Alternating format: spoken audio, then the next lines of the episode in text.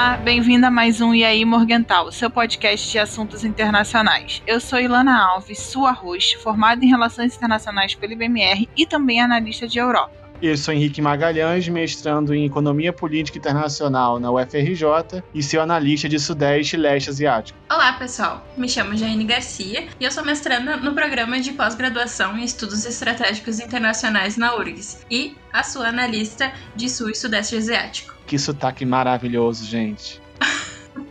Hoje nós iremos falar sobre o que aconteceu em Mianmar na última semana.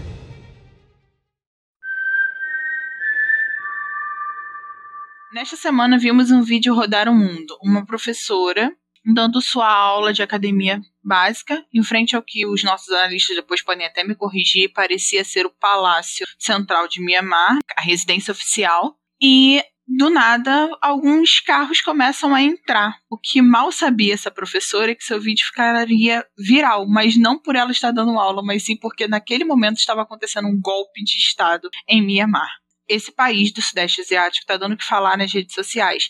Então, por isso, nada mais justo do que hoje falarmos sobre ele. Então, Henrique, você pode dar uma palhinha para a gente do que é Mianmar? Quem é? Qual é a sua importância desse estado no Sudeste Asiático? Bom, resumidamente, Mianmar é um país da, do Sudeste Asiático, alguns consideram como do Sul da Ásia, porque ele fica bem na fronteira, mas a, como ele faz parte da, da ASEAN, é considerado como um país do Sudeste Asiático, limitado à China, ao Laos, à Tailândia e a Bangladesh. Isso faz com que ele tenha uma população e uma cultura bastante diversificada, desde uma influência mais para o sul da Ásia, como muçulmanos e hindus, como também budistas mais para o Sudeste Asiático. Historicamente, o país, após se tornar independente, após a invasão japonesa durante a Segunda Guerra Mundial, o país passou por diversos períodos de instabilidade política, com sucessivos golpes é, de Estado, a maioria, se não todos, feitos por militares, e isso só foi atingir um fim entre 2008 e 2010 com a redemocratização houve só uma eleição, na verdade. A segunda eleição foi ano passado, a segunda eleição geral, no caso. E essa segunda eleição foi contestada pelos militares e culminou agora no fim do período democrático e retorno à ditadura militar. Então, Henrique, você deu uma palhinha dessa parte histórica, mas eu queria entender como que os vizinhos estão reagindo também a esse golpe. Então, você pode também explicar geograficamente o que Mianmar é hoje, principalmente qual é o contexto da China ser tão parceira do, de Mianmar? Bom, quanto aos vizinhos da Birmânia, no caso, Birmânia e Mianmar são dois nomes do mesmo país, então ao ouvinte quando for referido como Birmânia é a mesma coisa. Oh, ok. Os vizinhos da Birmânia são todos países em desenvolvimento, então a grande maioria deles não tem condições de se necessariamente se posicionar ou esse posicionamento ter realmente uma importância geopolítica, com exceção a China e a Índia, né? Um outro país que também é muito importante nessa questão é o Japão, que não é vizinho literalmente, mas faz parte do contexto asiático por estar ligeiramente próximo, e também dos Estados Unidos por razões geopolíticas. Quanto ao golpe especificamente, houve um posicionamento formal do governo americano e do governo japonês contra o golpe e diversas medidas que foram tomadas tanto pelos governos, né, como também por empresas japonesas. E já pela China, a China não se posicionou, ela só falou que gostaria que tipo voltasse à estabilidade. No caso, uma declaração tipicamente chinesa, não se opondo ao que aconteceu, mas também não congratulando o acontecido, mas esperando pelos próximos episódios. Para a China, Myanmar tem uma importância geopolítica ímpar, no caso no contexto do Sudeste Asiático, porque o relacionamento chinês com Myanmar é muito próximo. Myanmar apoiou a China em diversas questões internacionais, em votações na ONU, inclusive, votações essas polêmicas, e esse apoio birmanês à China, quase que incondicional, é muito bom para a China. Isso não considerando o fato de que essa aproximação entre os países e o fato da China ter uma importância gigante no comércio com Myanmar, no caso importação e exportação, isso faz com que Myanmar praticamente dê livre trânsito para a China atuar no Mar Índico, no caso, perdão, no Oceano Índico, o que levanta aquele questionamento sobre a, aquela batalha geopolítica entre Índia e a China. Então, quanto à China, é importantíssimo que Myanmar continue próximo do governo chinês, e que também não se torne um, um, caos, uma anarquia. Então, eu não vejo um posicionamento contra o que está acontecendo pelo governo chinês por esse receio de, caso se posicionem contra, Myanmar pode acabar se afastando da China. Isso é ruim. Mas ao mesmo tempo não é bom para a imagem chinesa apoiar uma ditadura militar, tendo em vista o passado de Mianmar, porque o passado de Mianmar, que houve diversas ditaduras, essas ditaduras e conflitos é, de guerrilha foram apoiadas pelo Partido Comunista Chinês no passado. Então eu não acho que a China vai querer se associar a este passado ditatorial, bem como não vai querer perder esta aproximação com a China. Então ela vai ficar meio que isenta no assunto. Enquanto outros países vão se posicionar contra, como é o caso dos Estados Unidos, e isso pode até gerar um favorecimento ao governo chinês, na verdade, que a gente pode até abordar mais sobre isso nesse episódio. The Burmese military should relinquish power they've seized. E aí, Morgental? Jaine, o Henrique falou um pouco sobre a ASEAN, um pouco sobre o que, que são essa galerinha que está ao redor de Mianmar, mas eu queria entender o que a gente pode dizer como Índia, e ninguém melhor do que você nessa equipe para falar sobre Índia. Blanca... Ban... Errou! Nossa, mas eu tenho um problema muito sério de falar Bangladesh. Bangladesh e Índia são países extremamente importantes na região. Existem diversos conflitos internos e externos que envolvem os dois, que a gente pode até citar por aqui. Mas eu queria entender o conceito de esses dois estados serem importantes para Mianmar e o porquê que essa dinâmica dessa região do sistema pode ser prejudicial para um sistema como um todo caso ela comece a pesar na balança de poder. Então você poderia explicar um pouquinho mais o que, que é esses dois estados e o que, que eles são de tão importantes para Myanmar? Uh, primeiro eu vou começar com Bangladesh. A República Popular do Bangladesh ela é rodeada quase que por inteiro pela Índia, exceto ali na, na parte do sudeste que tem uma pequena fronteira terrestre com Myanmar, que é mais ou menos 270 quilômetros. E aí ao sul onde vai ter a costa litorânea na Baía de Bengala. Bom, pode-se dizer que as relações bilaterais entre Bangladesh e Myanmar só tiveram início de fato em meados de 1972, quando Myanmar reconheceu Bangladesh de fato como Estado soberano. Entretanto, as relações bilaterais entre ambos não têm sido das mais amigáveis. A existência de várias disputas, enfim, a não vontade de resolvê-las pode ser considerada uma das variáveis, mas a principal tem sido a questão dos refugiados Rohingya que a gente vai comentar mais à frente. Já no que tange a República da Índia, primeiro vamos, vamos nos situar. Onde é que a Índia fica? Ela se situa no sul da Ásia e faz fronteira com o Paquistão, a China, Nepal, Butão, Bangladesh e, claro, Myanmar. O que predomina entre as relações bilaterais entre a Índia e Myanmar são justamente os interesses geoestratégicos. E aí, se formos analisar no mapa ali do Sudeste Sul-Asiático, Myanmar serve como uma barreira entre a Índia e a China. E isso faz com que tanto a China quanto a Índia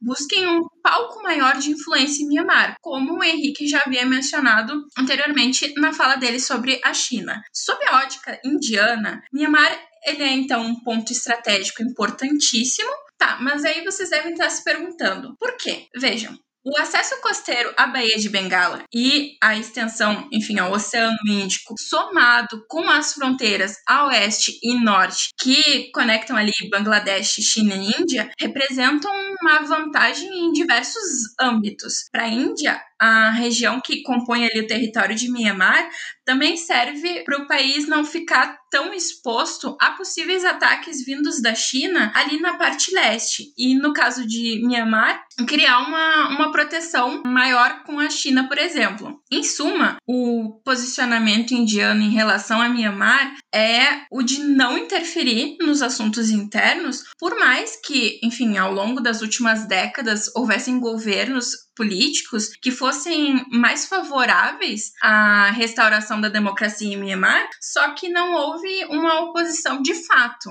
Um outro ponto também que a gente pode considerar sobre as relações entre Índia e Myanmar seria a conexão religiosa entre ambos. E aí, enfim, eu deixo aberto aqui para vocês refletirem um pouco sobre até que ponto essa conexão religiosa ela vai influenciar nas relações bilaterais e mais ainda na formulação de política externa de ambas as nações. Então, eu gostaria também de entender o porquê que a China se importa tanto com o Oceano Índico a ponto de que ela se preocupa em ter boas relações com Myanmar. E isso faz com que o acesso dela ao oceano se torne mais favorável quando ela está tranquila com Myanmar. E isso preocupa a Índia. Então eu queria entender como que essa dinâmica tem funcionado, principalmente com o golpe que aconteceu. Tanto Índia quanto China são países que estão em desenvolvimento e são chamados de potências emergentes. E eles se preocupam com sua zona de influência. Então essa luta entre Índia e China por influência na região é justamente por causa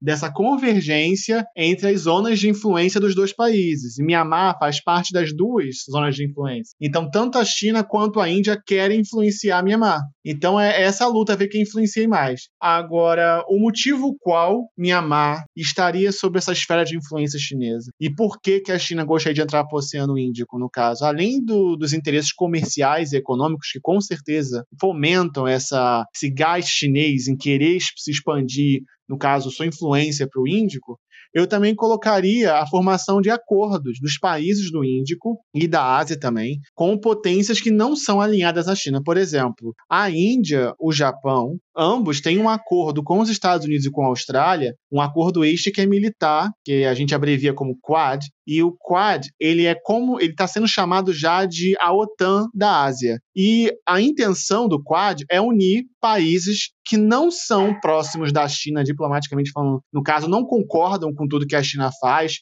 batem de frente com o governo chinês em diversas questões, unir esses países em detrimento do crescimento chinês, em detrimento da influência chinesa, o crescimento da influência da China na região. Então, o fato do Quad unir Índia, Austrália e Japão, você praticamente pega o Índico, parte do Pacífico e até a Austrália.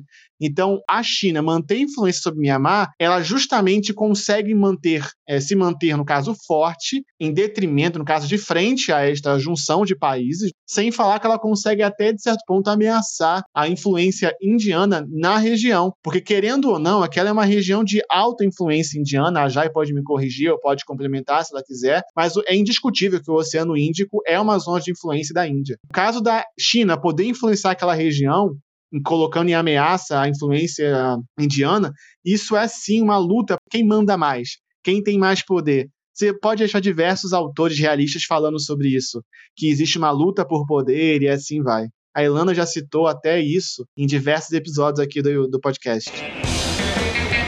E aí? Opa, beleza?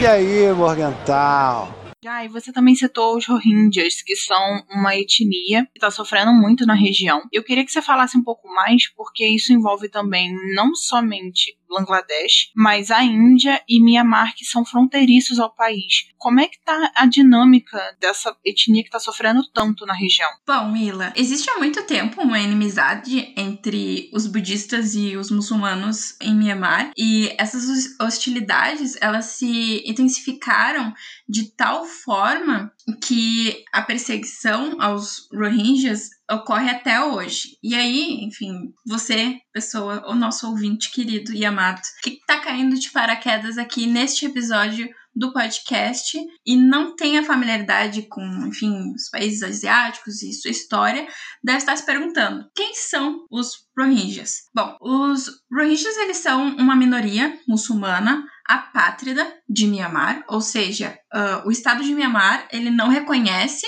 uh, essa, essa minoria como sendo nacionais, e a origem desses povos varia. Há quem diga que eles são originários de Rakhine, que fica em Myanmar, e há quem diga que eles são oriundos de Bengala, que fica em Bangladesh. A perseguição para com essa, essa minoria, uh, ela se dá, enfim, por motivações étnicas e religiosas, e inclusive a ONU, ela considera como, como a minoria, enfim, mais perseguida do mundo, e um fato interessante até que, enfim, estava dando uma lida sobre, sobre essa questão, é que desde a década de 70, uh, as Forças Armadas de Myanmar, que é o Tatmadaw, vem perseguindo impiedosamente tanto as minorias quanto os civis. Que são que estão ali, enfim, uh, lutando para que essa minoria tenha algum tipo de direito para ser reconhecida como cidadão. E são abusos sistemáticos de direitos humanos, enfim, assassinatos, violência sexual, tortura, enfim, entre outras formas de abuso que resultaram em milhões de Rohingyas a fugir de Myanmar e acabar migrando para os países vizinhos, mas em especial para Bangladesh. As operações de limpeza que foram postas em prática pelo Taj Mahal contra os Rohingyas uh, em 2017, acredito, deixou, acabou deixando milhares de mortos e o general Min Aung Hlaing, bom, desculpa gente, meu birmanês está levemente enferrujado. Ele disse à mídia um tempo atrás que essas operações das Forças Armadas de Myanmar contra os Rohingya eram negócios inacabados, entre muitas e muitas e muitas aspas. E, enfim, este, esse é o general que agora é o militar que está à frente do país após o golpe em que ocorreu em 1 de fevereiro, mas isso a gente vai acabar detalhando um pouquinho mais à frente. Um ponto que eu acho que é mais delicado uh, por conta do golpe militar seria justamente a ajuda internacional e a assistência humanitária, que, enfim, muitos países passaram a revisar essa assistência a Mianmar, dentre eles os Estados Unidos. No caso, vale ressaltar para os nossos ouvintes que, como a Jai falou, conta esse, essa crise de refugiados que se instaurou, se instaurou no Sudeste Asiático, principalmente em Mianmar, dos Rohingyas fugindo de Mianmar para Bangladesh, a população Rohingya de Mianmar era estimada em 800 mil pessoas. Hoje em dia, ela já está menos que a metade, ela já é estimada em quase 350 mil pessoas. E essas outras 450 mil pessoas agora residem em Bangladesh, a grande maioria. Então, a perseguição aos Rohingyas feitas em Mianmar gerou um problema, no caso humanitário, em Bangladesh e não se vê retorno, no caso, não se vê um, um passo atrás, apesar, apesar da pressão internacional. O governo de Myanmar nunca, nunca se mostrou contra essas ações ou se mostrou, no caso, a favorecer esse grupo étnico. Muito pelo contrário, ele se, ele se recusava a confirmar que esse genocídio acontecia, que essa perseguição acontecia, e tratava como se fosse um assunto periférico, como se não fosse um assunto de tamanho que não merecesse tanta importância não, assim. Não, exatamente, Rick. Aí entra até, uh, digamos assim, a cereja do bolo, que é, é a nossa situação atual de 2021, que é a pandemia. Então, pensem vocês, vocês são refugiados, as pessoas estão, enfim. Uma zona que já é complicada, ou seja, você já está numa situação difícil, você já está numa situação que você não está num país que você pertence, você está numa questão é, onde você tecnicamente aparenta ser do jeito que você narrou, é, é quase uma pátrida, só não chega a ser porque a pessoa ainda tem alguns direitos, mas quando a gente fala de uma limpeza étnica, chega a ser, como você falou, direitos humanos, é uma coisa muito mais profunda. Então, a pessoa está sem os seus direitos e aí a gente entra num estado de crise mundial onde você já não, você já não tem os insumos básicos para viver normalmente, que dirá durante uma é, pandemia. É, no caso, eu não, não diria assim que eles são quase apátrida. Eu considero eles apátridas porque eles não têm basicamente nenhum direito todos os possíveis, enfim, uh, lutas para chegar a algum tipo de direito mínimo de sobrevivência, enfim, de direitos humanos, até o momento, pelo menos. Uh, alguém pode me corrigir, mas é tudo assim, é tudo no, no plano da, da, das ideias, assim, é tudo na, na, teoria. Na prática, nada nada de fato foi para os finalmente, por assim dizer. E vale ressaltar também que, como a gente está falando de Rohingyas, que são a minoria, no caso, uma minoria muçulmana, que reside em Mianmar, como já explicou, isso traz até uma comparação com os iugures, que é uma minoria também é muçulmana que reside na China, numa província chamada Xinjiang, e também existem alegações de perseguição pelo governo chinês. Entretanto, diversas ações de Mianmar é, no passado mostraram que Mianmar não considera que a China persiga os iogures, no caso. Na verdade, existia um grupo de 30 países, mais ou menos, que assinaram uma carta dizendo que a China não faz perseguição contra os iogures, apesar de existirem iogures exilados no exterior, e existem diversos indícios e provas que isso aconteça, mas ainda assim Myanmar se recusa a reconhecer essa perseguição aos iogures, assim como se recusa a reconhecer a perseguição aos Rohingya. Então, Pra até questionar já agora se não existe um interesse entre os dois países para isso. Você me ajuda aqui, que eu ajudo ali, porque, como eu já falei, existem indícios que a China oprima o povo Uyghur. Também existem indícios que Myanmar oprima os Rohingya. Então, a quando um apoia o outro nessa questão, diante da comunidade internacional, aparece um jogo de conveniência. Eu te apoio aqui que você me apoia ali. Isso também aproxima os dois países. Então, a Ilana perguntou antes questões que aproximam a China de Mianmar. Essa é uma das questões chaves. O apoio incondicional de Mianmar no tratamento aos iogures, no caso. Ah, certamente, Rick. Até porque, como eu mencionei anteriormente,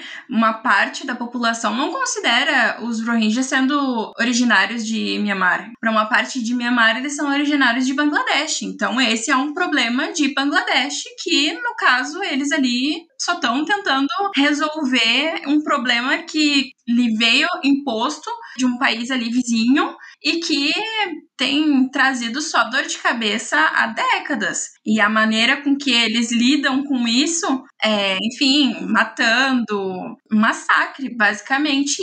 No caso, eles apenas dizem: eu fiz isso fazendo a egípcia, basicamente. Myanmar fazia a egípcia e a China também. E a gente parar e pensar apenas na perseguição aos Rohingyas, a gente tem papo com o podcast inteiro. Então, caso você ouvinte tenha interesse em saber mais sobre essa questão, e existem diversas no mundo, então basta entrar em contato com a gente pelo e-mail aí morgental@gmail.com. The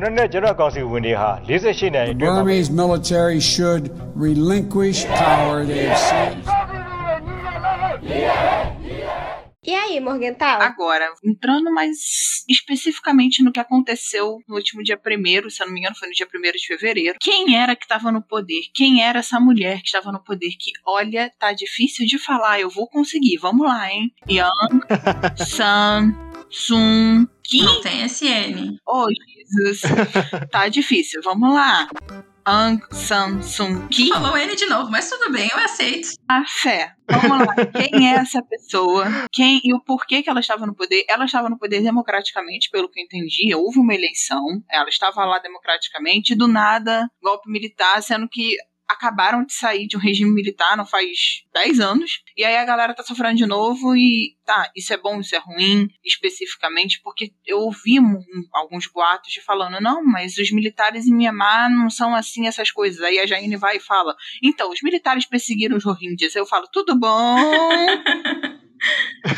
então, quem é essa pessoa? Por que, que ela estava no poder? Como que ela chegou lá? Eu queria muito que vocês falassem um pouco sobre isso, porque, pelo que eu entendi, ela tem muita representatividade dentro do país e ver um golpe acontecer é bem chocante. Então, vamos lá. A Aung San Suu Kyi, ela, primeiramente, explicando quem ela é, ela é filha de Aung San. É, Aung San é um um cara que ele foi herói nacional, porque ele meio que lutou para a independência da Birmânia. Ele é o herói nacional da independência. Ele é considerado, né? No caso, a Birmânia era colônia britânica à época. E ele foi assassinado pouco tempo depois, perdão, pouco tempo antes que o país atingiu a independência em 48, quando ela era muito novinha. Ela foi educada nas melhores escolas do país, assim. Com o passar da vida dela, ela iria se mudar, iria casar com um britânico e seguir a vida lá. Só que em 88, ela ela iria regressar a Mianmar para poder cuidar da mãe dela, que estava doente e tal. E durante este período que ela retornou a Mianmar para cuidar da mãe, ela começaria a se envolver em movimentos pró-democracia. E isso faria com que ela passasse a ser perseguida pelo governo militar à época. Existe até um filme que explica a história dela, o nome do filme em inglês é The Lady. Eu não sei o nome em português, eu me esqueci. Recomendo muito para quem não assistiu. Basicamente, ela passa a lutar pela redemocratização, no caso, a democratização, porque não houve democracia antes, né? Só que ela luta pela democratização do país dela, por eleições diretas e tal. E ela passa a ser perseguida pelo governo, ela passa a cumprir prisão domiciliar, acontece diversos casos de repressão política, só que ela não é presa mesmo e morta porque ela é casada com um estrangeiro, e se eu não me engano ela tem dupla nacionalidade. Enfim, mas acontece diversos problemas. Ela até é chamada, acho que o, o marido dela convida ela a voltar para o país com medo dela é, vir a falecer, no caso, ser morta, e ela diz que não irá voltar, porque já existia um termo que caso ela retornasse retornasse ao Reino Unido, não seria aprovado que ela voltasse a Mianmar. Então ela fica em Mianmar porque ela quer que o país mude. E existem diversas coisas que acontecem durante esse período dela que são anos e anos. E o país só vai atingir essa, de, essa democratização há, sei lá, 10 anos atrás, mais ou menos, não muito tempo a mais ou a menos que isso, e ela não pode concorrer à presidência porque existe uma emenda na Constituição, não me lembro ao certo, que proíbe pessoas que são casadas com estrangeiro de ser presidente. Então, como ela, é, ela foi casada com um britânico, ela não poderia ser presidente do país, mas ela se torna conselheira de Estado, vamos botar assim, que é o cargo que foi criado, que quem mandava no país praticamente era ela. Basicamente, vamos dar um jeito aqui que você vai ser, só não vai ser do jeito que eles querem. Exatamente. Beleza.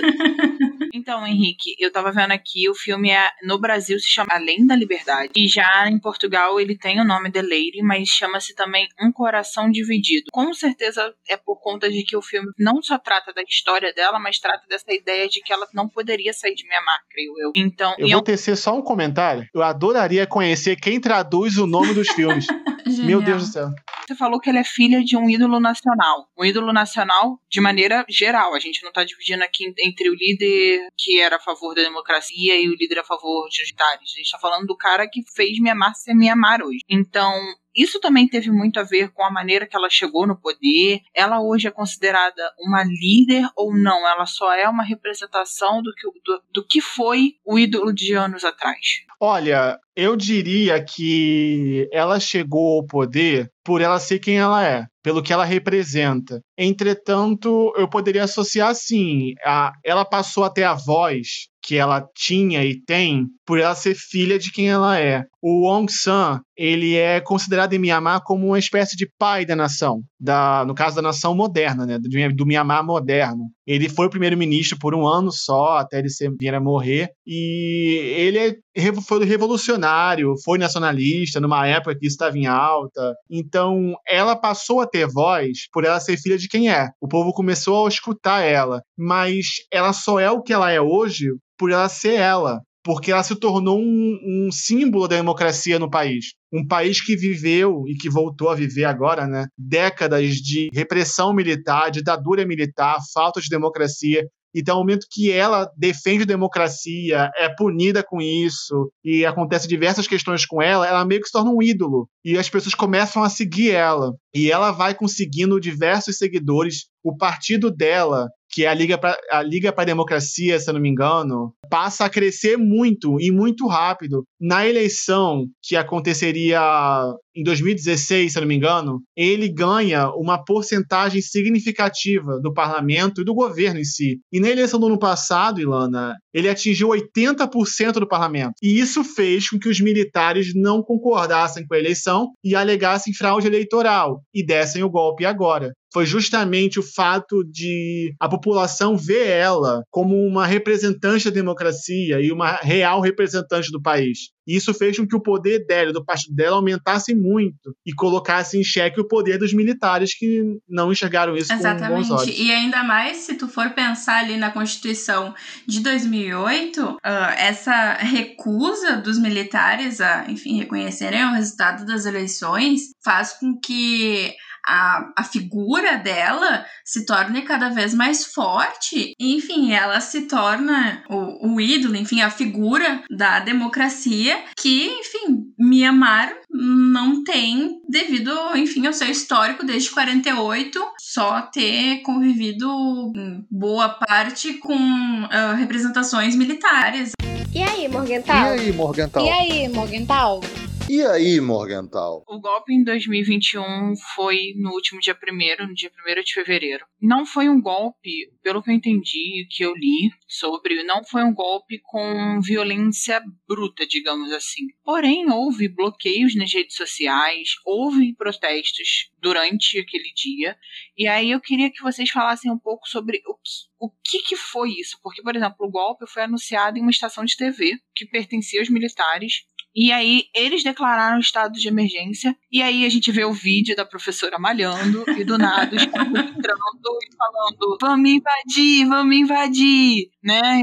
Mas você percebe que não foi uma coisa tão chocante que a própria professora, depois ao dar entrevista, fala: Eu nunca pensei que ficaria viral por conta de um golpe militar no meu país. Eu, eu tava dando a minha aula normalmente, eu vi os carros passando, ela mesma fala: Ah, eu vi os carros passando, mas eu não acreditava que aquilo ali era um golpe, porque você normalmente vê esses carros entrando e saindo de lugares como esse. E aí ela fala isso, ela tá, e o pior que o, o canal dela no YouTube dessa professora é realmente ela dá aula naquele espaço específico. Sério? Então, ela realmente estava ali dando a aula dela normalmente, como um dia normal. E do nada, ela foi a pessoa que filmou o golpe acontecendo, eles entrando dentro do palácio. Você vê, e são vários carros. Não houve um alarde a ponto de que a própria professora continuou dando sua aula normalmente enquanto o golpe estava acontecendo lá atrás. Simples. Aí eu queria ouvir de vocês, porque apesar de não ter sido violento, houve protestos, houve bloqueio nas redes sociais, as pessoas não poderiam falar sobre. E aí eu recebi, eu, por exemplo, recebi a notícia de tarde no Brasil. Ou seja, já tinham passado horas do golpe. E aí eu recebi a notícia de tarde, porque neste dia específico eu estava longe do telefone, então não vi notícias. E aí o, o meu queridíssimo amigo me mandou uma mensagem falando: Então, tá pegando fogo. Eu, onde? Ele, me amar. Eu, quê? Aí é, foi basicamente isso. Então eu queria que vocês falassem, porque a primeira coisa que eu pensei foi: teve bloqueio nas redes sociais. Quanto tempo a gente ficou sem saber dessa notícia, sabe? Porque ela postou o vídeo, a gente viu o vídeo, mas a gente também poderia achar que era só carros entrando. Então foi uma coisa que demorou um pouco, né, até sair e tudo mais, mas esse bloqueio e tudo mais é muita coisa. É muita coisa para falar e eu peço desculpa se eu confundi a cabeça dos meus queridos amigos. É que eu falei demais. Bom, como, como ela mencionou, esses protestos eles vêm ocorrendo desde o dia primeiro, desde o dia do golpe. Ao contrário da Ila, eu recebi mensagem de manhã sobre o golpe, então foi um choque, assim, porque eu tinha recém ligado o computador, tinha entrado assim no e-mail e tal, e golpe em Mianmar. Eu fiquei, o quê? Isso aqui é notícia de quando? 62? Aí eu fiquei, não, olha que bizarro, é 2021. Se vocês forem, se vocês tiveram acesso, enfim, às, às fotos ou aos vídeos dos protestos, vocês podem perceber que, pelo menos me marcou bastante, que foi a utilização dos protestantes de fitas vermelhas, que eles colocavam presas nas roupas, ou enfim, eles acabavam segurando uma foto impressa de uma fita vermelha e acabar, iam caminhar muitas pessoas na rua protestando. E tem até um vídeo que eu achei, eu não sei se vocês chegaram a, a ver, mas eu vou fazer um quote aqui da, dos dizeres do protesto, que era ditador militar falha, falha, democracia ganhe, ganhe. Fecha aspas. Foi bem marcante assim para mim, até porque alguns dos protestantes uh, até fizeram a saudação dos três dedos que acabou se tornando um símbolo dos protestos pró-democracia na Tailândia um tempo atrás. Uh, lembrando apenas aos nossos ouvintes que não estão muito familiarizados com a Tailândia, que ela é liderada por um ex-general que também orquestrou um golpe de Estado em 2014. Enfim, como todo golpe, mais cedo ou mais tarde, a censura ela ia acabar surgindo. E isso aconteceu já na semana passada, que enfim, no início de fevereiro. Inicialmente foi uh, o bloqueio do Facebook, só que agora a gente já sabe que outras duas redes sociais também foram bloqueadas, o Twitter e o Instagram. Eu tenho acompanhado alguns relatos pelas redes sociais de algumas pessoas que acabam buscando burlar essa barreira criada pelo governo buscando VPNs, que para quem não é muito familiarizado com o termo, ele te possibilita conectar a uma determinada localidade e aí, enfim, tu pode usar os serviços daquele local e para isso acaba se utilizando uma criptografia para proteger a comunicação entre o usuário e o servidor. Ainda na, na temática do, dos protestos, alguns países ali vizinhos da da, região também aderiram protestos na rua, como a Índia, a Indonésia e a Coreia do Sul. Foi até bom a, a Jai citar a Tailândia, porque isso faz uma, uma associação muito boa, um estudo comparativo muito bom, para que os ouvintes possam entender realmente o que está acontecendo. A Tailândia também é um país do Sudeste Asiático, é vizinho a Myanmar, também passou por um golpe militar alguns anos atrás, como também é, é bem comum na história da Tailândia ter vários golpes militares. E a pessoa, o indivíduo que subiu ao poder, foi justamente Prayut Chan-o-cha. E ele, logo depois da redemocratização, se não me engano, 2014, 2016,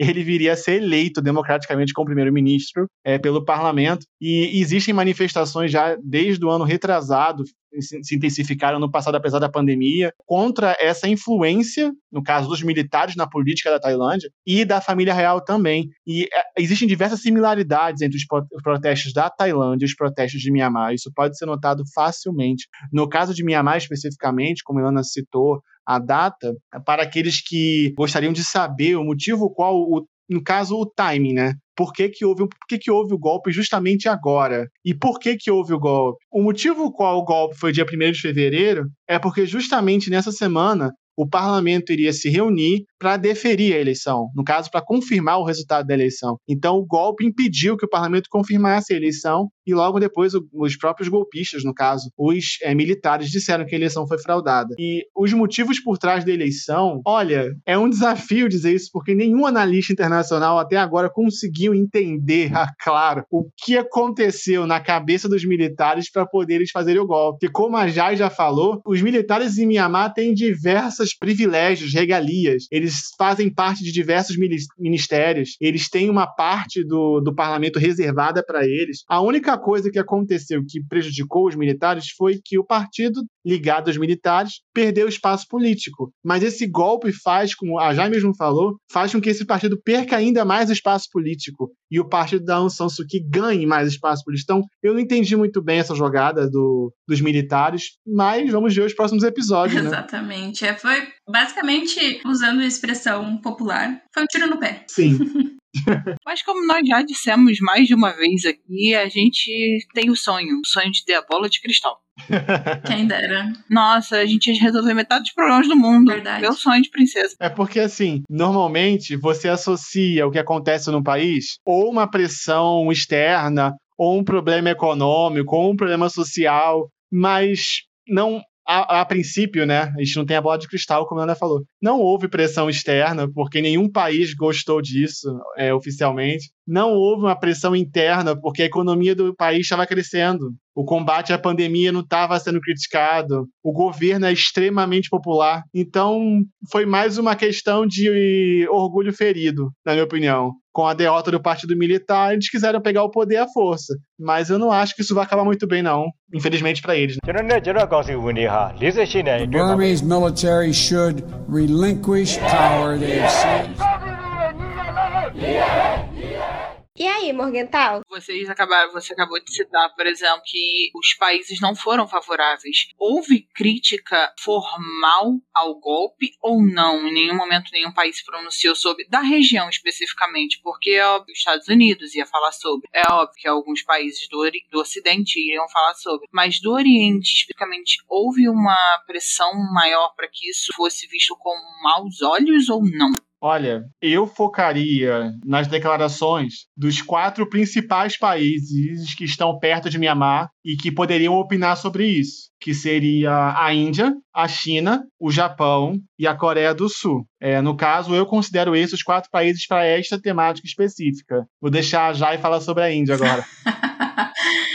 obrigada, Rick, obrigada. Como eu mencionei anteriormente, a Índia, ela não, não tá afim de se comprometer muito na se posicionando contrária a, ao golpe, justamente pelo protagonismo chinês cada vez maior ali na, na no território de Myanmar. Para a Índia, como eu disse no início do, do episódio, Myanmar é essencial. Então, o no que a Índia puder evitar ter algum tipo de dor de cabeça, a Índia vai, vai aderir a esse posicionamento. Até o momento, ela não, ela se mostrou preocupada, porém nada oficial, assim, até o momento. E eu concordo muito isso que a Jai falou, porque é justamente nessa linha de raciocínio que a gente encontra a seguinte situação. Caso a Índia, por exemplo, se afastasse de Mianmar por se opor ao governo gerasse alguma crítica que poderia gerar um afastamento de Mianmar, esse vácuo seria preenchido pela China.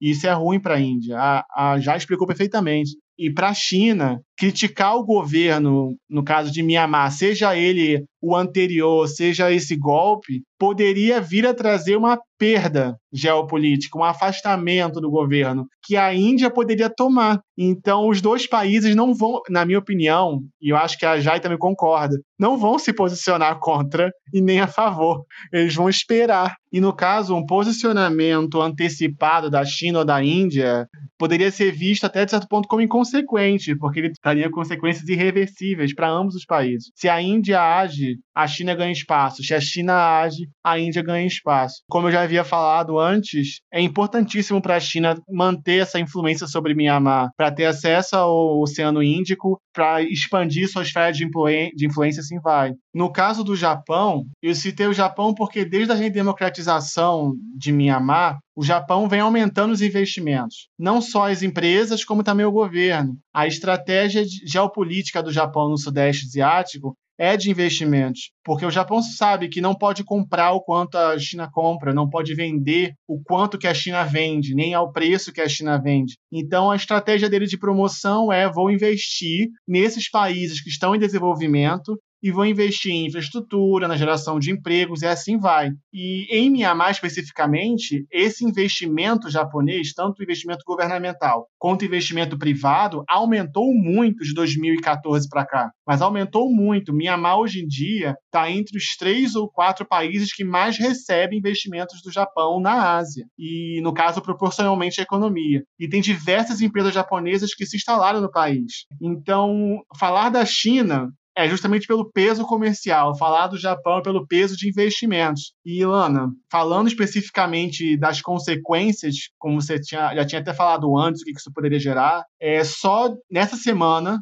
no caso tem uma semana do golpe, já duas empresas japonesas romperam com Myanmar. A Suzuki tem duas fábricas, se eu não me engano, em Myanmar. Ela fechou as fábricas para proteger os funcionários e falou que não tem previsão para reabrir. E isso agride a economia de Myanmar. E também tem a Kirin, que é uma fabricante de cerveja, que investia muito em Myanmar, que tinha joint venture com empresas de Myanmar, e ela cancelou os joint ventures com essas empresas de Myanmar por causa do golpe. Então, esse golpe pode vir gerar um afastamento desses países que não são alinhados à China e prejudicar a economia, obviamente. Primeiro, nós sabemos que o Henrique citou o Japão porque ele gosta do Japão, tá? Não vem com essa não, que aqui não cola, tá? Choca zero pessoas. Viu? Eu não sou a única a concordar.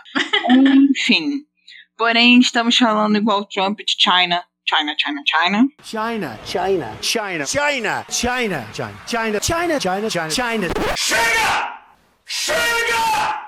A gente está falando muito sobre a China, eu entendo, porque a China é um global player. A China, especificamente na região, tem uma questão. Tanto que na reunião com o Conselho de Segurança, a China vetou a resolução que falava sobre o caso de Myanmar. Essa reunião foi uma reunião emergencial. E aí eu queria entender: será que a China, ao agir dessa forma, de um veto dentro do Conselho, sobre essa questão que é visivelmente um golpe, ela estaria apoiando esse golpe? Como você mesmo disse, para ela é interessante, para ela é interessante ter acesso ao Índico, acesso ao Oceano Índico, principalmente porque o Quad existe, e ainda tem a questão da Índia, e como ficaria a Índia nessa história? Então, assim, me expliquem vocês, maravilhosos analistas, cara. Dessa região que, olha, só o Senhor Jesus Cristo como, para poder Como conseguir... você citou a China primeiro, eu vou tomar a rédea e vou passar para a Jai. A Jai pode me corrigir, mas eu acho que se fosse a Índia no lugar da China, eu não veria uma atitude tão diferente. A China basicamente disse: não se metam aqui. Ela não falou que concorda. Ela,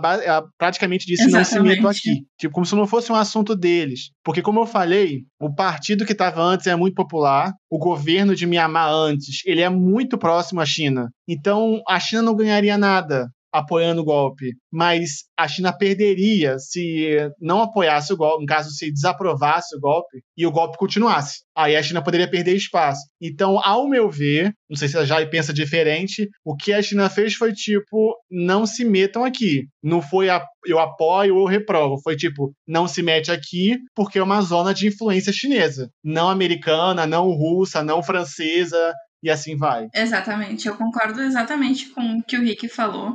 Essa aqui, é, essa a mensagem da China foi: essa aqui é a minha região. Deixa que do meu quintal cuido eu. Exatamente. E essa mensagem foi diretamente para os Estados Unidos. Só que aí abre, assim, margem para. E agora, com esse novo presidente estadunidense? Qual é a reação dele? Ele vai ser diferente do Trump? Ele vai seguir mais ou menos a mesma linha?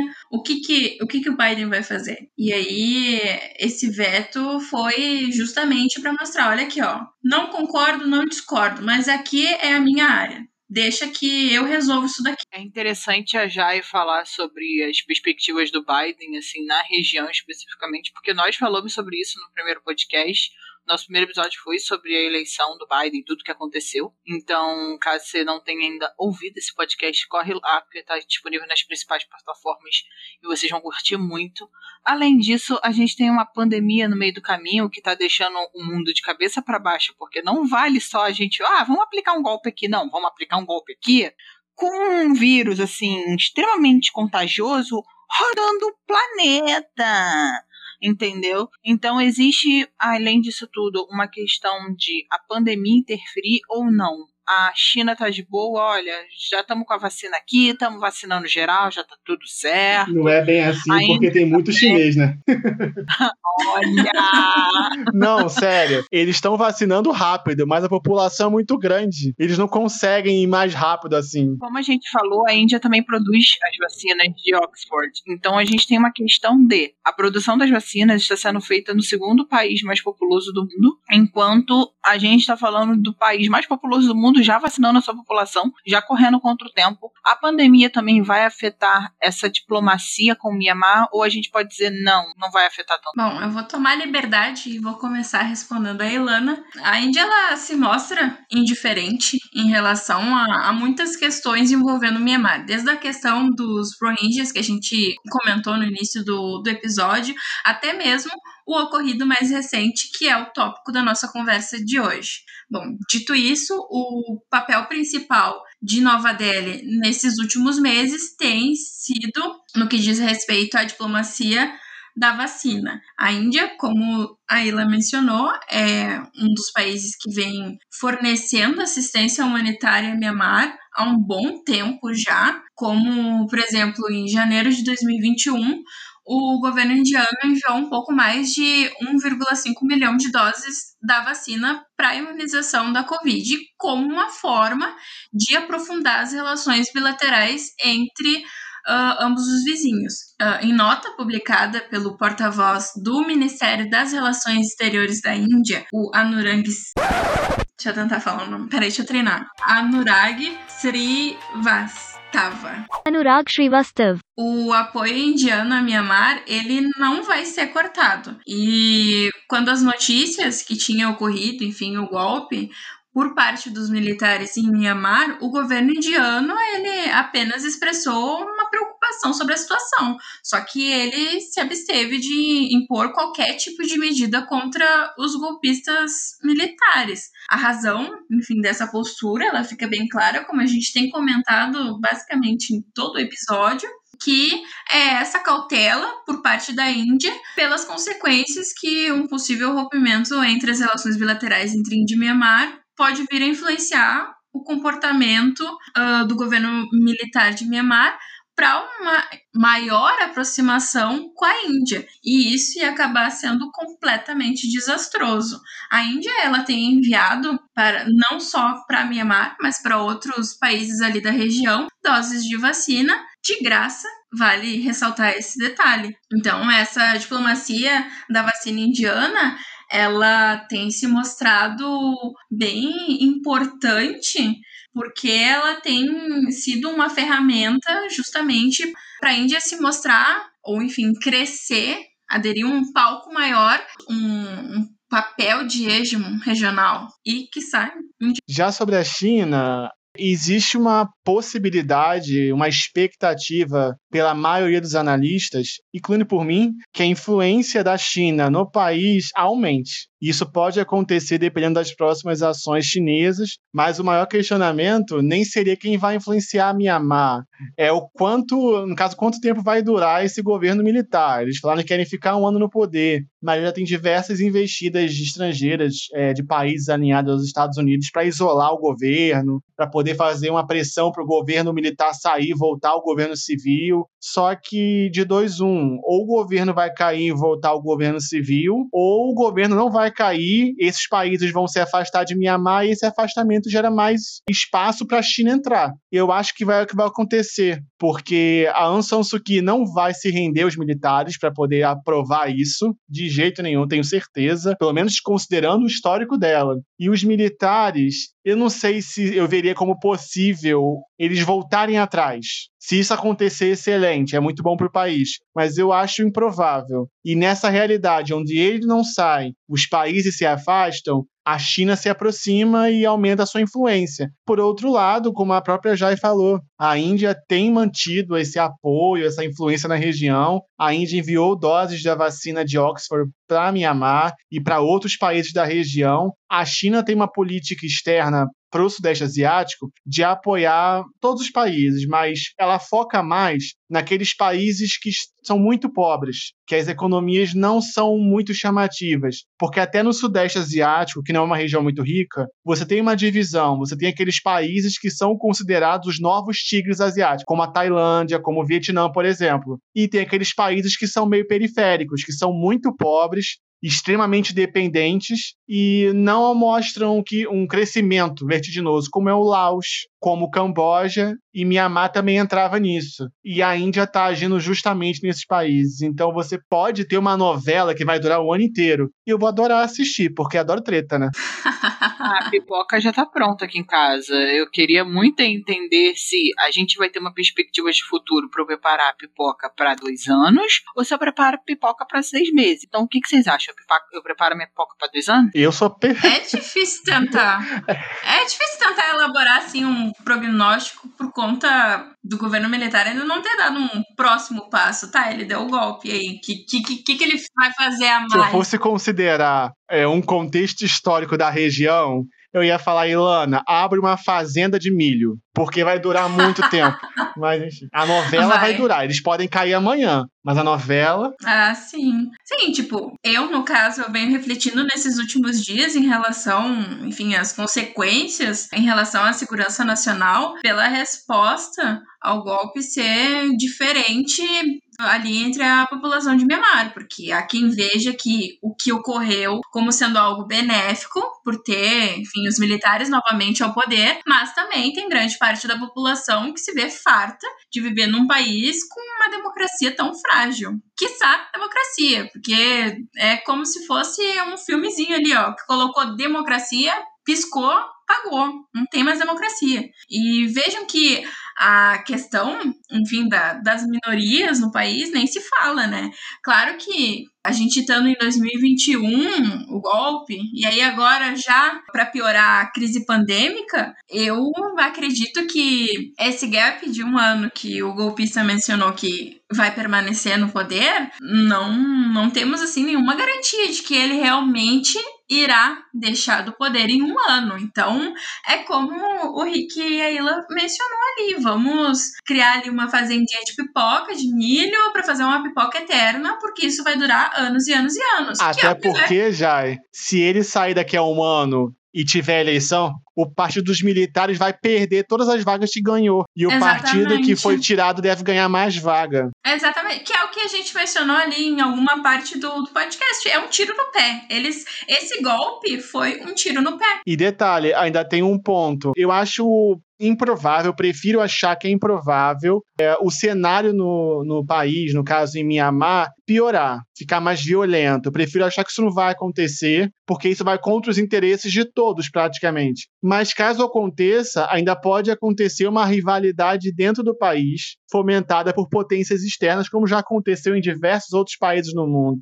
Pode acontecer, provavelmente, do governo chinês apoiar o governo, que é militar, e de alguma outra potência acabar apoiando a população. E você ter uma instabilidade que achavam que ia durar um ano, durando décadas, como na Síria, por exemplo. E eu veria a Índia como uma potência que apoiaria o povo. Exatamente. Não sei se você já discorda. Seria exatamente para fazer esse balanceamento de poder da região, creio eu. Não, sim, concordo com o Rick. Eu não sei, o meu perfil tende a ser um pouquinho mais pessimista, então, não sei, eu acho que dependendo de como for o andar da carruagem, é capaz de que não tenha nada assim de fato. Mas eu não des descartaria a possibilidade de ter, pelo menos assim, algum tipo de conflito, ou, por exemplo, os militares ali entrarem disfarçados entre os protestos e aí começar algum tipo de, de conflito ali, não sei. Eu não sei, eu sou um pouquinho cética em relação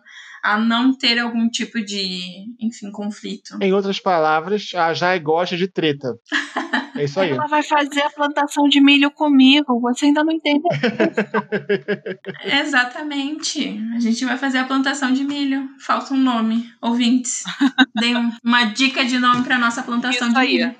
Eu vou fazer, eu vou fazer essa enquete quando esse podcast sair. Vou colocar, já está lá no Instagram. Qual é o nome da fazenda de milho? Que vocês vão colocar. É isso aí. Eu ia fazer uma piada falando que se a gente atingisse. Não. se a gente atingisse 200 seguidores, ia dar a pipoca. Só que você me bater. Ué, dá pra fazer o combo. Junta o sanduíche lá do outro episódio com a pipoca.